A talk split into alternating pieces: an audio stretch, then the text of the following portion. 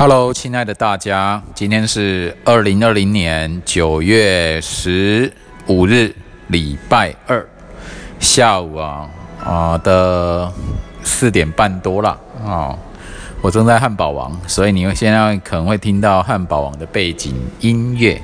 我们今天呢来谈一谈《天能》《天能》这部电影，还有《记忆拼图》啊这两部电影呢啊，它带给我的。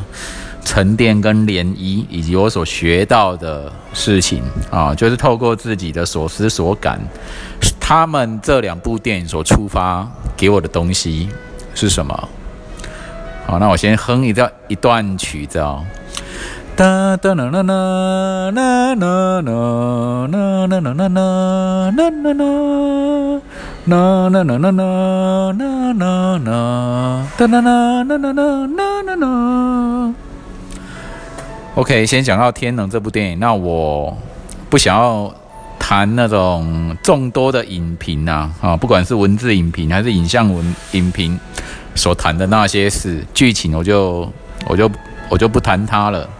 但是我要谈说它带给我的一些想法啦。啊。那诺兰导演他做了一种尝试啊，尝试说，哎，让大家感受到一种时间逆行的方式在过。过时间了，因为我们以前呢所做的那种时那个时空穿越啊，大部分都是用跳的。哎，像回到未来，忽然间跳到几十年前啊，它是跳跃的方式啊。那你保持你原有的记忆吧。可是当时当当下的那个时间点哦，你跳回到二十年前，所有的人的记忆都是。当时的记忆都大家都不知道你来自于未来，哦，但是你是知道的，你知道你来自于未来哦。然后米 Michael Fox，然后回到以前他爸爸妈妈的什么大学时光啊，这在第一集的时候哦。那 Michael Fox 知道他们是谁哦，然后他又要怎么样帮助他的爸爸跟他的妈妈在一起恋爱啊、结婚什么的，好，这就是一种。时时时空跳跃的方式，但是时空逆转的方式就不一样哦。就所有的人，你逆转中的人都抱着以前的那种记忆哦，逆转过去哦，逆逆行者的还记得他以前的时间哦。那顺行者的当然就记得他顺行啊那个当下的时间呢，当下的记忆这样子，然后。天冷，他让我想到了说，如果说你过去的自己啊，啊，不是不是，说错了，那个未来的自己回到这个现在这个阶段啊，来帮助你现在的自己啊，是怎么样个帮助法？哦，你的未来要怎么帮助你自己啊？那么这他另一部电影《记忆拼图》是谈到说，他有快速失，他有那种失忆症啊。他记忆大概只有十五分钟，哈，十五分钟前的事情都会忘光，这样。当他面对未来的时候，面对过去的时候，一点一滴，他去找线索啊，哦，抓回到他以前的，他他过去到底做了什么？然后我就发现说，这部电影中记忆拼图，我们的记忆是会扭曲的，你知道吗？比方说像这个男主啊，他以前是。在当下了现阶段的这个记忆，他会觉得说，哦，某某人杀了他的他的太太，而且有实际上极有可能就是说，他给他的太太注射胰岛素素过量致死啊啊！那因为他无法接受这个现实，接受这个现实，他杀死他太太的误杀啦，算是意外啦，意外意外让他太太致死。无法接受这个现实，所以他更改了他的记忆，却变成说，哦，是某某人奸啊，就是闯空门进入他们家啊，哦，要奸杀他太太，说要把他把这个就是犯人啊，这个凶手把他杀了，这样他一直在重复的倒带啊，倒带以前的记忆中，好，那我们观众就可以看到说，哦，原来。他好像更更动了他的记忆，所以我所学到就是说，我们的记忆其实是是不可靠的。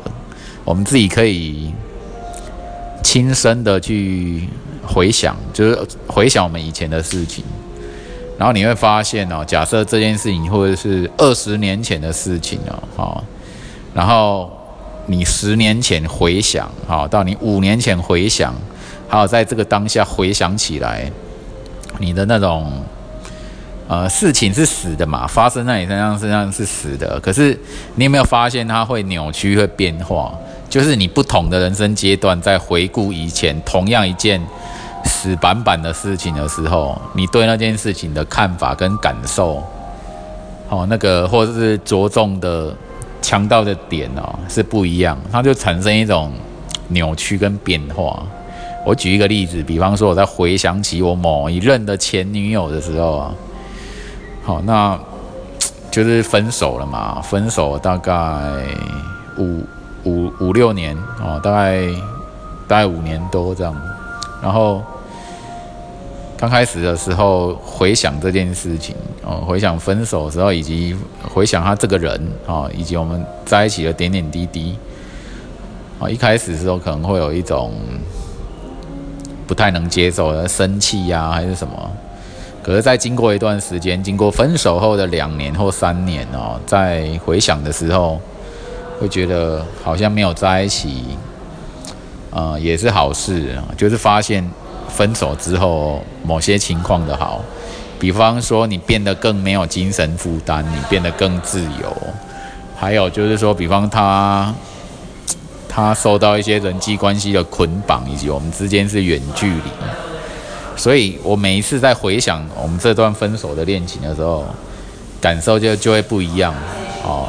有时候看东边哦，这件事情的东边；看这件事情的西边；看这件事情的南边；看那那件这件事情的北边哦。以后是看看我们之间关系的核心。每次回想回想起来都有一点不同，所以我就发现说，我们在面对我们一件死板板的记忆哦，每次的回想，可能都会再重新塑造这个记忆的样子。这就是我发现记忆拼图它所带给我最大的一个收获跟感触了。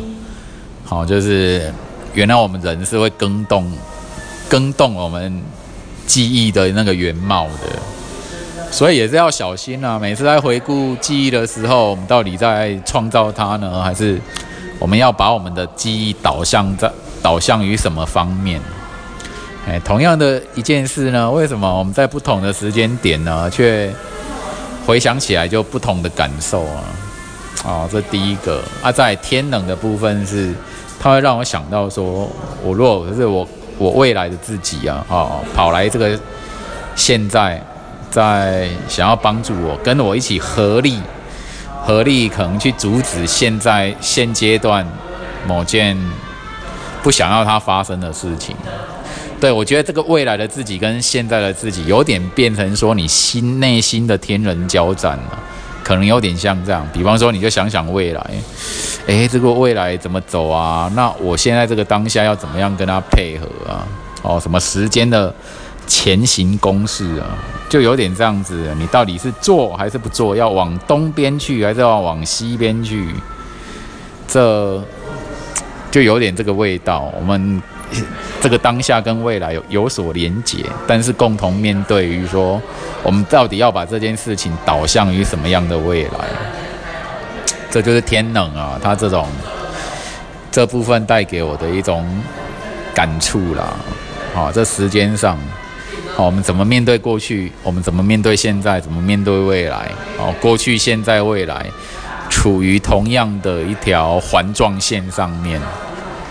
对，那我在平常的时候，我觉得我们平常多多使用想象力啊，哦，多多想象、多多幻想是很好的一件事。我觉得这个功、这个这个能力，应该从小小的时候我们就有了。我们越小的时候，我们就越越会幻想，我们就会想象啊，想象什么事，想象什么事。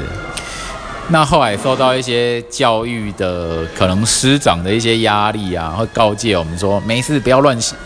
乱想，好，不要胡思乱想，不要乱想象，然后使得我们这个这个能力就会萎缩啊，你要萎缩到说你会越来越现实化，以及会越来越社会化，好，你就会把所谓的想象跟幻想，变成说啊，那个是小孩子在做的啊，小朋友在做的，我们大人不可以做啊。我们年纪越长就越不会幻想，就不可以这样子做那一种想象。那我后来发现说，这样子的一个改变不太好，是我们的，是我们的一种损失啊。因为透过想象，你就是有更大的空间跟更大的可能性。哦，比方说啊，做事情的一些创意啊，我们可以更有多元的创意去进行什么事，而不是越来越死板、越来越萎缩。你必须要透过想象的哦，你敢想别人所不能不敢想，然后就会有新的路啊、新的空间啊、新的资源啊、新的贵人啊、新的。帮手啊，什么什么出现。就要想啊，就有的想要解决一个困难，我们卡卡的，想象力很重要啊，哦，所以有事没事多想象，哦，这时间也只有说想象力，我们可以超越时空的限制，哦，比方说我们因为疫情的关系，我们手就是待在台湾国内，哦，我们不出国，哦，就不出国，大家不要去。彼此什么那种武汉肺炎啊，病毒那种传来传去，传来传去。那这样在台湾又想要出国，又想要世界自由行，怎么办呢？我们需要想象力啊！我会推荐的方法就是说，你可以拿着你的平板或电脑啊，什么，你看着荧幕啊，在 YouTube 上搜寻关键字，搜寻一些你想要去哪些地方的啊地方，然后。打个 walk 啊，walking 啊，或者 cycling 啊，然后骑脚踏车，或者是 driving 啊。因为现在什么运动相机、运动摄影机，像 GoPro 什么都很流行嘛。哦，网红很喜欢录 YouTube 做这样做，那所以我们所看到的影片、收到的影片就会非常多，很方便，都是第一手哦，第一手影片呢，哦，第一人称的视角。就某某人啊，某某某某不不不知名的网友在某个这个世界自由行的时候，他所录的，然后就上传 YouTube，或者是他的 Vlog 啊，好，他旅行的 Vlog，这就可以帮助我们打破这个限制。而且我们在看这些影片的时候，我们也要很深入其境的哦，人并没有在那边，但是当下我们的想象力可以跟着这个影片啊。的视角在一起，要很投入，很投入，要非常的专注，投入在影片的观看中，吼。所以，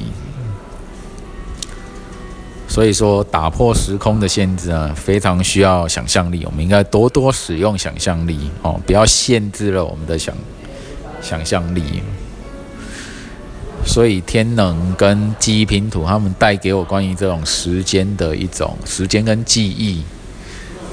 的一种连接感啊啊，这种连接性，我觉得就是说啊，跟时间谈恋爱，跟时间谈恋爱是很棒的事情。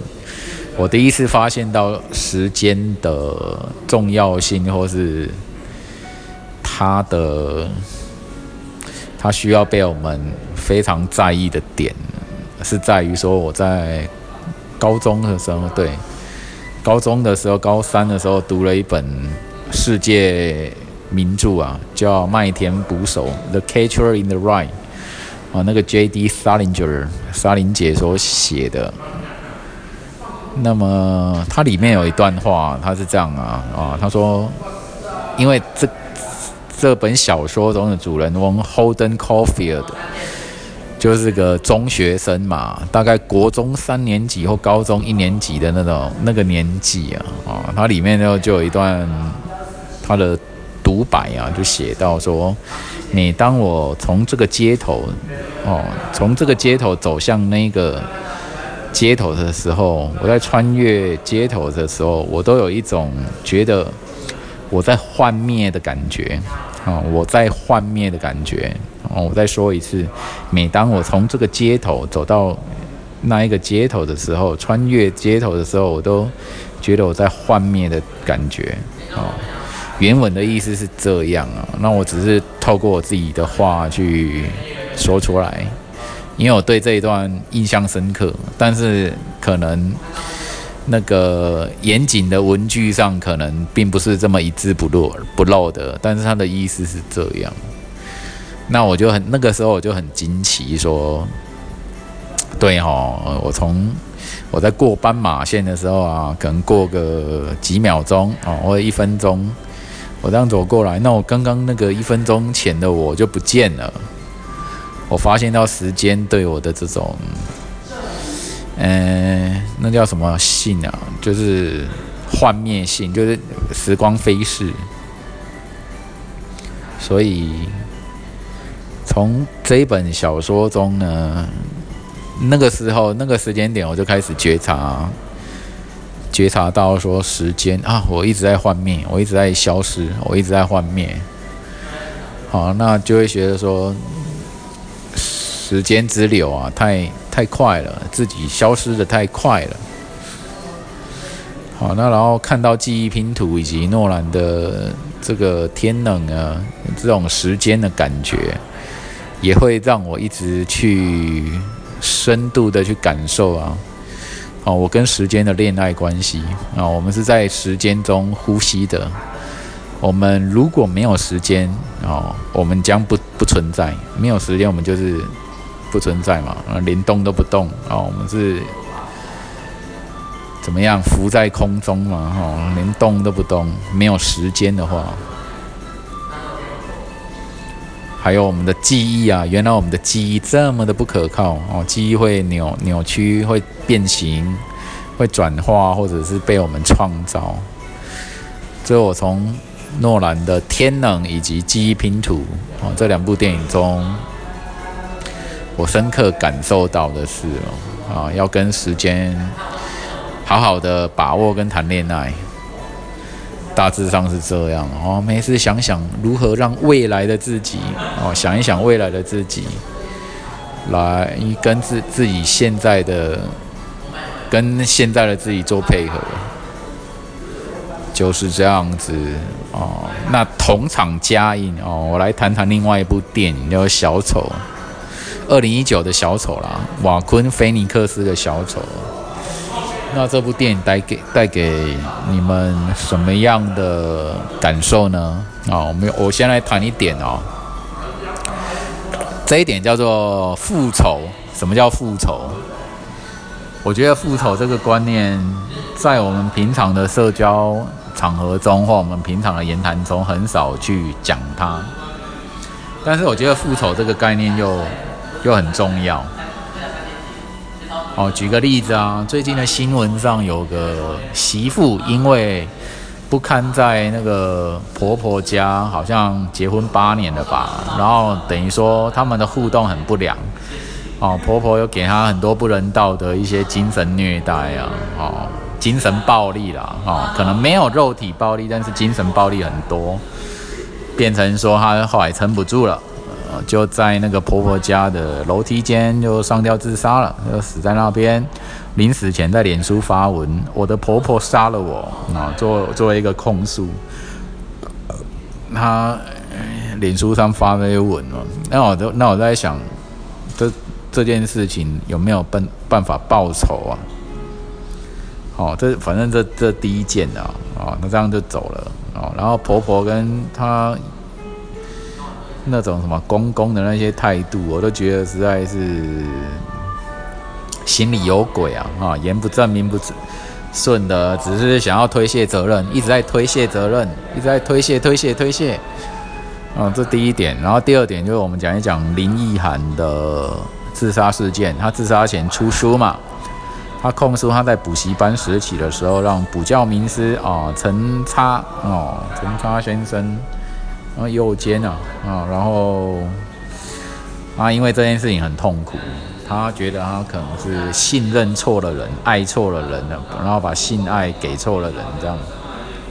即使他结多年之后结了婚之后，然后出书控诉，然后又又自杀，对他都已经有先生了呢，真是让先生情何以堪呐！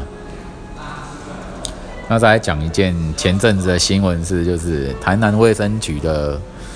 女员工啊，有什么可能跟上司有不伦恋啊，然后被他上司的太太有控告啊，什么他的精神压力很大，然后后来就是跳楼自杀结束。哦，那之前他也写留下了一些文字在控诉这件事情，所以这三件事情我所想到的就是说，如果他们都是不自杀，每个人都不自杀，而是在自杀之前，哈，先杀了那个让你让他们这么痛苦的人，会怎么样？很少人去讲，去想到哈，很少人去讲想到跟谈到，但是我想到，我觉得说。自杀前哦，这样会不会太便宜了？那一些把他们害得惨惨的。当然，这个部分一定是有违法律吧？他说啊，你们私人恩怨怎么可以用杀人来作为一个报酬跟解跟结束呢？哦，应该有法律啊，应该有什么什么。可是其实这部分分都是无能为力的啦，以苦无证据啊，或者是。很麻烦，或者是精神上的折磨等等，连连起诉都起诉不了，连告都无法告。所以，那如果真的是痛恨对方，嗯，何不杀了对方，然后自己再自杀？哦，你可以把我的这个言论当成半开玩笑了，哦。不过我是认真的想，哦，再来。关于死者啊，哈，这些死者可能是你不认识的，但是你从新闻上、媒体上所听闻的。我现在又想，你们会去思考，你会想一些离世者吗？哦，你的亲人离世的，哦，已经过世的，你会去想他吗？还有社会上不认识的人，已经过世的，你会去想他吗？一些名人，哦，前阵子罗佩颖啊，哦，他以前的艺名叫罗碧玲。哦，罗佩颖就是在家中死亡嘛，暴毙猝死，然后也是很轰动的新闻呢，啊，很风光，葬礼办得很好，啊，我是偶尔哦，我偶尔会去想一想那些离离世的人，还有啊，以前有某一位兽医女兽医哈，她就是在应该算什么？动物收容所里面当兽医，但是她必须以前的法律觉得说是有十二，经过十二天流浪动物、流浪猫狗没有人领养，可能就要安乐死啊。那他做了，他执行了安乐死这个动作，执行很多很多，那他也会被网友骂，什么刽子手啊，什么什么，让他精神的压力很大。后来他就。把这个药剂注射到自己上面，哦，叫简志成小姐，然后已经离世了。那我就觉得为他感到难过了，也是很同情。那我在思考这件这件事情，